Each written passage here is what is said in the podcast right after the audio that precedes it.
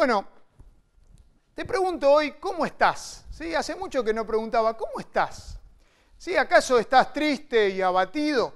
Eh, puede pasarnos, ¿no? Que estamos eh, de alguna manera eh, con caras largas. Y tal vez, a veces, los cristianos piensan que para ser cristiano hay que vivir de esta manera. Sí, estar con caras largas, el ceño fruncidos, eh, casi siempre como enojados, quizás con una gran Biblia debajo del brazo, yendo y viniendo a todos lados.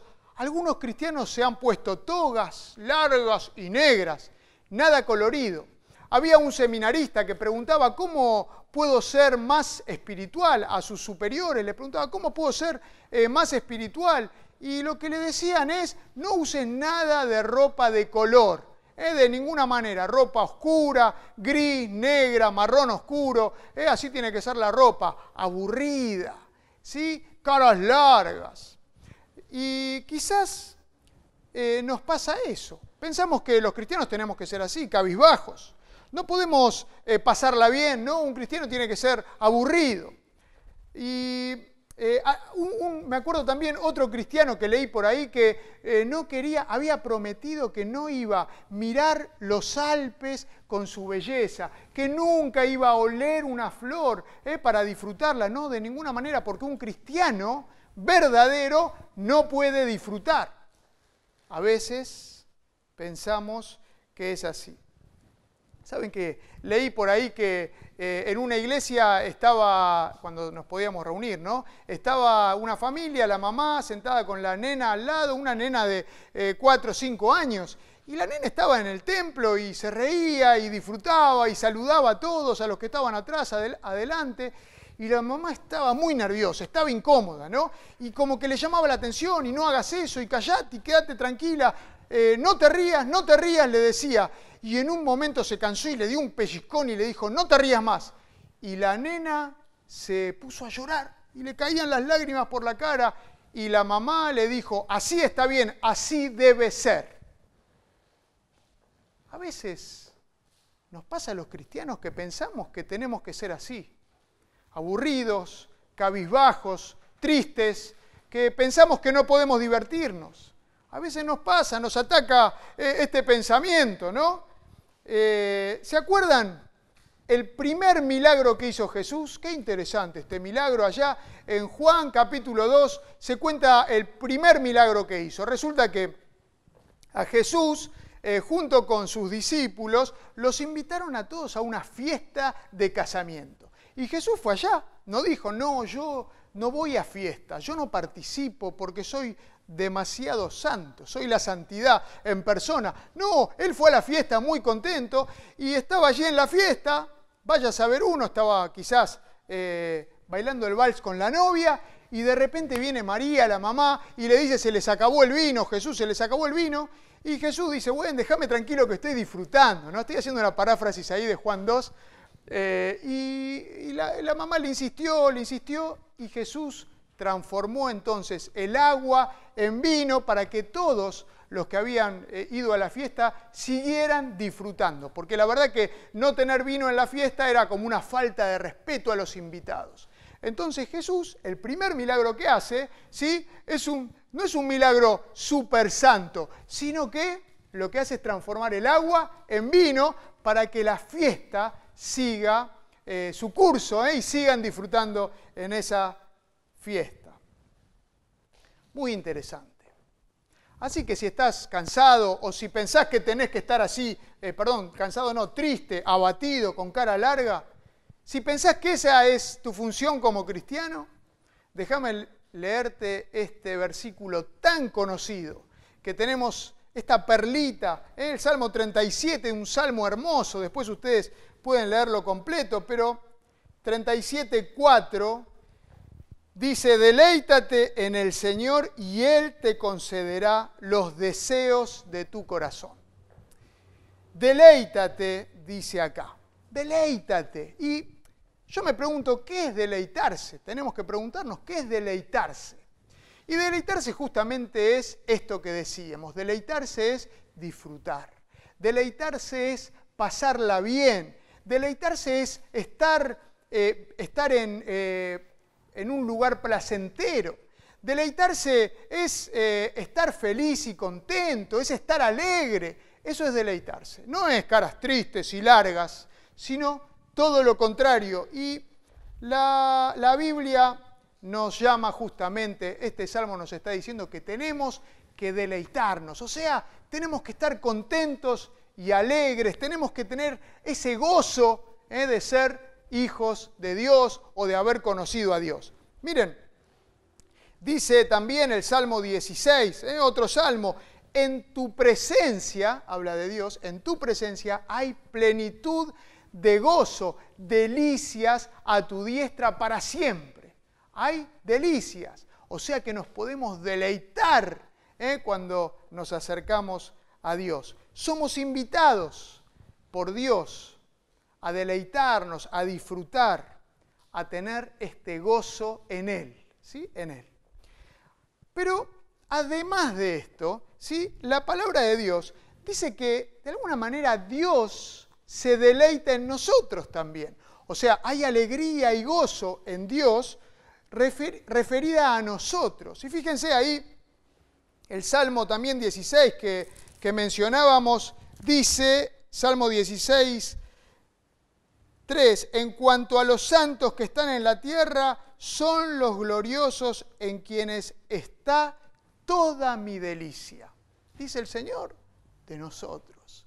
O sea que Él nos invita a deleitarnos, a disfrutar de las cosas, a disfrutar en Él, pero además Él se deleita en nosotros. Fíjense otro texto ahí en eh, Sofonías, muy conocido, Sofonías 3, 17, porque el Señor tu Dios está en medio de ti como guerrero victorioso. Se deleitará en ti con gozo. Callará de amor, ¿eh? dice la otra versión, Reina Valera. Se alegrará por ti con cantos, como en los días de fiesta. Evidentemente la alegría, el regocijo, el deleite y la fiesta le gustan al Señor y quiere que participemos con Él de esa alegría y de ese deleite. Ahora, como decíamos, este gozo, este deleite nos puede faltar, ¿sí? o puede ser robado de nosotros. Allí en, eh, el, principio de todo, cuando Dios creó a Adán y a Eva, ¿eh? al hombre y a la mujer, los puso en el jardín del Edén y dice en Génesis, ¿no? los primeros eh, capítulos nos cuenta la creación. Y Edén justamente quiere decir deleite. Edén eh, es el lugar para disfrutar, el lugar que Dios creó para que el ser humano, el hombre y la mujer recién creados por Dios, disfruten. El Edén, el deleite, es la propuesta de Dios para el hombre. Pero el gozo en el Edén fue robado. Eh, el gozo fue robado porque vino Satanás eh, y a través del engaño manipuló a la mujer, al hombre, y les robó este gozo. Y ellos perdieron el Edén, perdieron el deleite. Y a nosotros nos pasa así. El gozo, este deleite puede ser robado. ¿sí? Tal vez es robado porque nosotros mismos pensamos que debemos ser serios Tal vez este gozo es robado de nosotros porque pensamos que ser cristiano es seguir las reglas, tener el ceño fruncido, una cara larga y ser bien serios. Y entonces perdemos el gozo. Este gozo que Dios nos propone que vivamos, lo perdemos. O tal vez el gozo, el deleite es robado por las circunstancias, las cosas que nos pasan alrededor. El domingo pasado hablábamos de los huracanes. Y vienen esos huracanes y quieren robarnos eh, nuestro deleite, nuestro gozo, nuestra alegría profunda. Puede pasarnos, claro, todas estas cosas vienen. Recuerdo el texto de Nehemías, ¿sí? allí cuando eh, junto con eh, Esdras reúnen a todo el pueblo que estaba lejos de Dios, que se habían olvidado de las cosas de Dios. Y reúnen a todo el pueblo y les leen la ley de Dios. Y cuando el pueblo escucha la ley de Dios, esta ley eh, llega a sus corazones porque estaban lejos de Dios y entonces se entristecen, se ponen muy tristes y se ponen a llorar, comienzan a llorar y entonces ahí Nehemías les dice este texto en 8, 10, eh, que dice, dice así, no estén tristes, pues el gozo del Señor es nuestra fortaleza. No estemos más tristes, el gozo del Señor es nuestra fuerza. No dice el ejército del Señor es nuestra fuerza o los ángeles del Señor ¿eh? son nuestra fuerza, los querubines son lo que nos dan fuerza. No, el gozo del Señor es nuestra fuerza, es mi fuerza. Así que no tengo por qué estar más triste.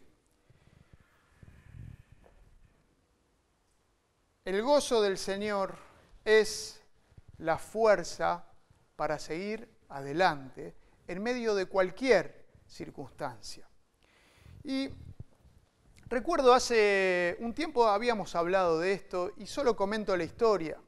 El apóstol Pablo que empezó su viaje misionero y estaba eh, predicando de este Dios que cambia las vidas, eh, Dios mismo le dice que vaya eh, a una ciudad, que vaya para Macedonia y él va allí y llega a la ciudad de Filipos.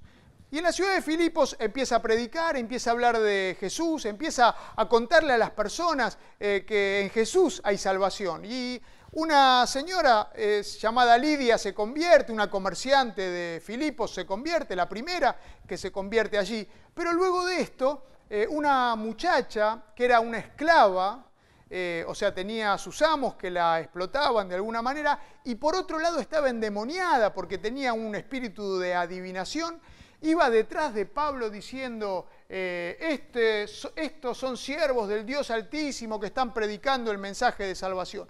Y esto lo hizo por muchos días, Pablo se cansó y mandó al espíritu salir de ella. Ahora, bueno, todo esto llevó a un conflicto, llevaron a Pablo a los tribunales, eh, y entonces injustamente, ¿eh? y porque los dueños habían perdido la ganancia que le daba a esta esclava adivinando, por este espíritu de adivinación que tenía, los juzgan, eh, los condenan, entonces los azotan, a Pablo y a Silas los azotan, los azotan, Hechos 16, los azotan muchas veces, dice, y los tiran en el calabozo, en lo más profundo del calabozo, ponen sus manos y sus pies en el cepo, todos lastimados de los azotes que habían recibido eh, por predicar el nombre de Jesús. Y entonces, ellos están ahí eh, torturados y encarcelados injustamente.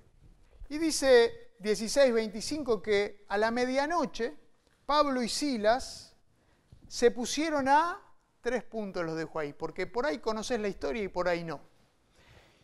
Y yo me pongo en ese lugar y digo, si a mí me hubiese pasado todo eso, ¿no? Si yo predicando el Evangelio de Jesús me agarran, me acusan injustamente, me lastiman, me torturan y me echan a la cárcel, ¿qué haría a la medianoche? Estaría quejándome, ¿cómo puede ser que me haya pasado esto? Eh, esto no es justo. ¿eh? Y yo estaba predicando el Evangelio, sin embargo, Pablo y Silas dice que a la medianoche se pusieron a orar y a cantar a Dios. Orar y cantar a Dios. Ahora, ellos, en medio de todo este sufrimiento que tuvieron, en medio de estas circunstancias adversas, contrarias a lo que uno espera por haber actuado bien, circunstancias que vinieron y golpearon sus vidas sin merecerlo, ellos tienen un gozo interior y se deleitan en cantar a Dios. Impresionante. Un gozo que es desde adentro. ¿Por qué? Porque el gozo del Señor es su fortaleza, como decía Nehemías.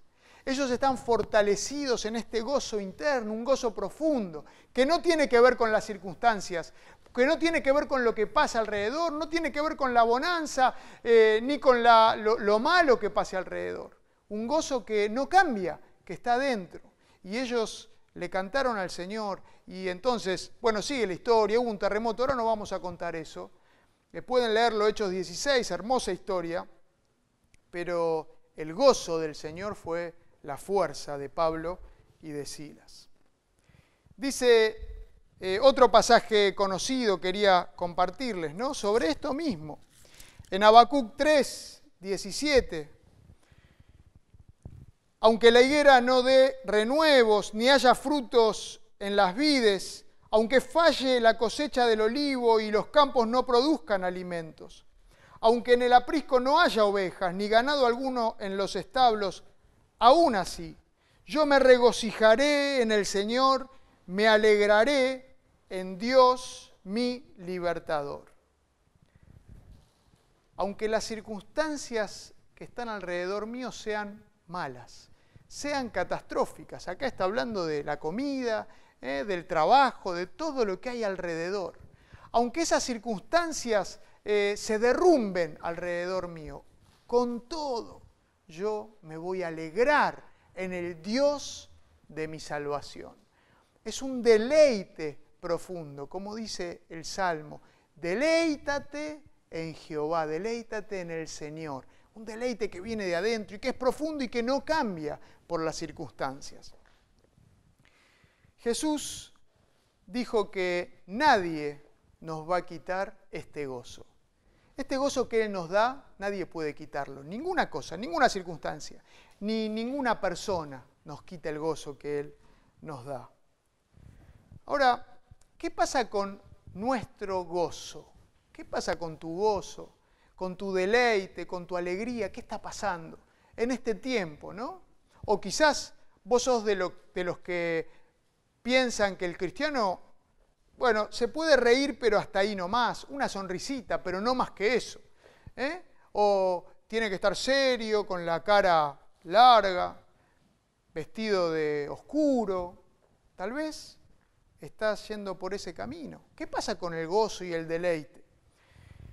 Leí por ahí que eh, en las minas de carbón, ¿eh? cuando empezaron las minas de carbón, lo que, uno de los problemas que hay es que se concentran gases, ¿no? el monóxido de carbono o el eh, gas metano que explota. Entonces varios murieron así, ¿no? en las minas de carbón. Entonces lo que hacían desde que empezaron es llevar a las minas para trabajar unos canarios. Porque los canarios se ve que tienen sensibilidad a los gases, a lo que está pasando al aire. Entonces llevaban a los canarios y los canarios en las minas cantaban, ¿sí? Cantaban y cantaban. Pero cuando aparecía este gas, que era peligroso, eh, ellos lo percibían y, de repente dejaban de cantar. Dejaban de cantar. Bueno, eh, y así los, eh, los mineros sabían que había problemas y había que salir de la mina. Mientras los canarios cantaban, quiere decir que estábamos bien, pero cuando dejaron de cantar, bueno, eh, en la vida de los cristianos es algo parecido. El gozo es como estos canarios, ¿no? Cuando el corazón deja de cantar, ¿eh? cuando deja de haber gozo, deja de haber deleite, algo no está funcionando bien. tenemos que poner, ¿eh? analizar qué está pasando. Corremos peligro cuando perdemos el gozo ¿eh? cuando nuestro corazón deja de cantar. Hay peligro.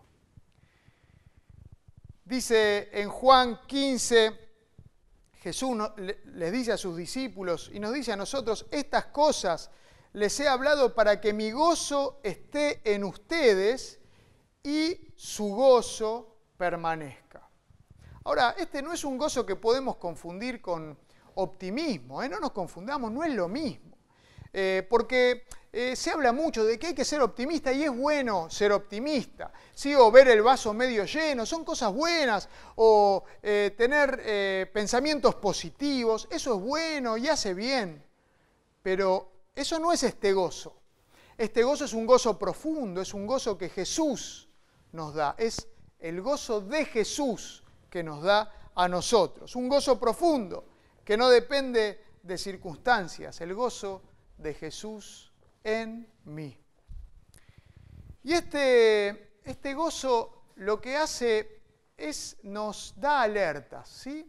Nos da, nos, da alertas eh, y nos protege. Por ejemplo, nos protege de ser religiosos o transformarnos en religiosos. Porque si estamos trabajando para el Señor, ¿sí? si estamos sirviendo al Señor, ¿eh? a este Dios, lo estamos sirviendo con los dones que tenemos, y cuando perdemos el gozo, cuando se va la alegría en el servicio, es una alerta. ¿eh? Por eso el gozo nos protege de la religiosidad, ¿sí? nos protege de, de, hacer las cosas por hacerlas. ¿sí? Cuando perdemos el gozo es una alerta. También el gozo nos protege de las tentaciones. Porque cuando tenemos gozo de estar en relación con el Señor, no, no estamos buscando otras cosas. No podemos ser seducidos por eh, atracciones vacías que nos presenta el mundo, que nos presenta Satanás, porque tenemos gozo del Señor en nuestras vidas. Sí, por eso el gozo nos protege también de las tentaciones. Claro que sí. El gozo en nuestras vidas es un indicador y nos protege. Volvemos ahora al Salmo 37, ¿sí? 37, 4, que empezamos con él. Deleítate en el Señor y Él, sigue diciendo el Salmo, deleítate en el Señor y Él te concederá las peticiones de tu corazón. ¿Cómo es esto? ¿Cómo es eh, que Él nos va a conceder las peticiones de nuestro corazón? ¿Qué quiere decir esto? Ahora, ¿Acaso quiere decir que, bueno, yo me alegro en el Señor y entonces pido lo que yo quiero y le pido, eh, bueno, tengo deseo de, un auto nuevo, eh, oro y Dios me da un auto porque Él me va a conceder las peticiones de mi corazón? O quiero una casa nueva, o uno puede ya pensar en lo que se le ocurra, quiero, quiero y quiero. Y Dios me va a cumplir los deseos de mi corazón. Así dice el Salmo 37. Bueno, no, no se trata de eso. Cuando nos deleitamos en el Señor, cuando nos deleitamos en Dios, cuando nuestro corazón se alegra en los caminos del Señor, entonces es como que, como que se alinean los planetas, ¿no? Y los deseos de mi corazón empiezan a ser los deseos de Dios para mi vida. ¿Se entiende? Entonces, yo, si estoy eh, deleitándome en Dios, mis deseos son los deseos de Dios para mi vida, o los deseos de Dios, perdón, se transforman en mis propios deseos para mi vida. Y uno puede decir, bueno, pero qué injusto esto, porque al final eh, así no disfruto nada. No, para nada. Los deseos de Dios para tu vida son deseos de bien y no de mal. Los deseos de Dios para tu vida son lo mejor. Los deseos de Dios para mi vida son darme proveerme y protegerme de todas las cosas, darme lo mejor, eso es lo que Dios quiere. Como siempre decimos en Jeremías 29:11, Dios tiene planes de bien y no de mal para cada uno de nosotros, para mí y para vos. Los deseos de Dios son lo mejor que podés disfrutar en tu vida. Así que se alinean los planetas cuando nos deleitamos en el Señor y recibimos los deseos del corazón. Y hablando de estos deseos del corazón, eh, los deseos del corazón, en realidad los míos propios, son engañosos. ¿sí? Eh, uno puede desear, eh, no sé, tener más plata, más dinero, ganar más, tener muchas muchas cosas. Y va detrás de eso y eso cada vez se corre un poquito más. Yo me acuerdo cuando salimos a la ruta de vacaciones, ¿sí? Eh, con mis nenas, porque mi papá me lo hacía a mí y ahora yo se lo hago a mis nenas, eh, y ellas eh, apenas estamos en la ruta ya preguntan cuánto falta para llegar, cuánto falta para llegar. Y recién salimos, entonces yo les digo, ¿vieron que adelante en la ruta se ve como que hay agua? que es como un espejismo, no hay agua, pero se ve como si hubiera agua adelante. Bueno, yo lo que les digo es cuando lleguemos al agua, ya llegamos. Cuando lleguemos, claro, y eso siempre se va corriendo más, entonces no llegamos nunca, ¿no? Cada vez falta un poco más. Bueno, los deseos son engañosos así, ¿no? Uno va tras el dinero y eso se va corriendo, o va tras las posesiones y se van corriendo, o va tras la fama y eso se va corriendo. Y no podemos satisfacer nunca ese deseo. Es como el, tesoro que está al, al, final del arco iris, que dice: No hay un tesoro al final del arco iris. Y no está, y no está, y no está. El príncipe de los predicadores, Spurgeon, dice, si querés tener el deseo de tu corazón, deleitate en Dios. Deleitate en Dios. Dale a Dios tu amor, dale tu corazón, ¿eh? y así se va a cumplir el deseo de tu corazón. Deleitándote en Dios, se va a cumplir el deseo de tu corazón, porque se va a alinear, ¿eh? se va a alinear con el deseo de Dios, el propósito de Dios para tu vida. Así que qué hermoso este versículo, Salmo 37, 4. Deleítate en el Señor y Él te concederá los deseos de tu corazón. Que, que podamos vivir esto y que cuando terminemos ¿no? el tiempo que, que nos queda aquí en la tierra nos encontremos con Jesús, este que nos dio de su gozo, ¿no? Eh, en ese momento Él nos diga, eh, como dice en su palabra, bien, buen siervo y fiel, entra en el gozo de tu Señor. Y que podamos disfrutar de ese gozo que da el Señor.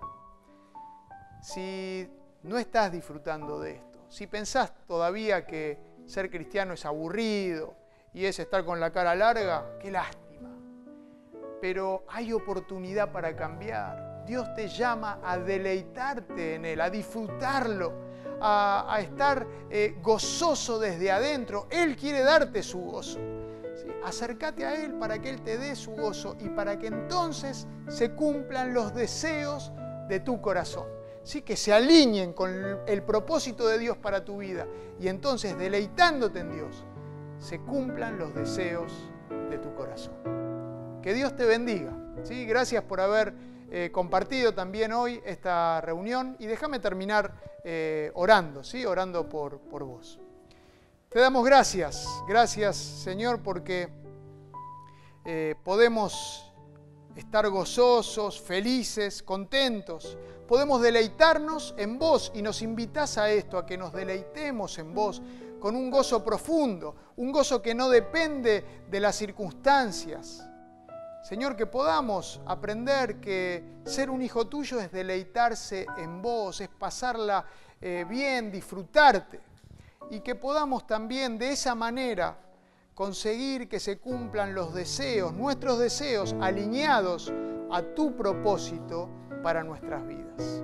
Nos ponemos en tus manos y si hay alguien todavía que no, no se está eh, gozando en la relación con vos, que no se deleita en conocerte y en amarte, lo ponemos en tus manos, que pueda conocerte y que pueda empezar a disfrutarte. En el nombre de Jesús. Amén. Bueno, muchas gracias eh, por haber compartido. Nos vemos el próximo domingo.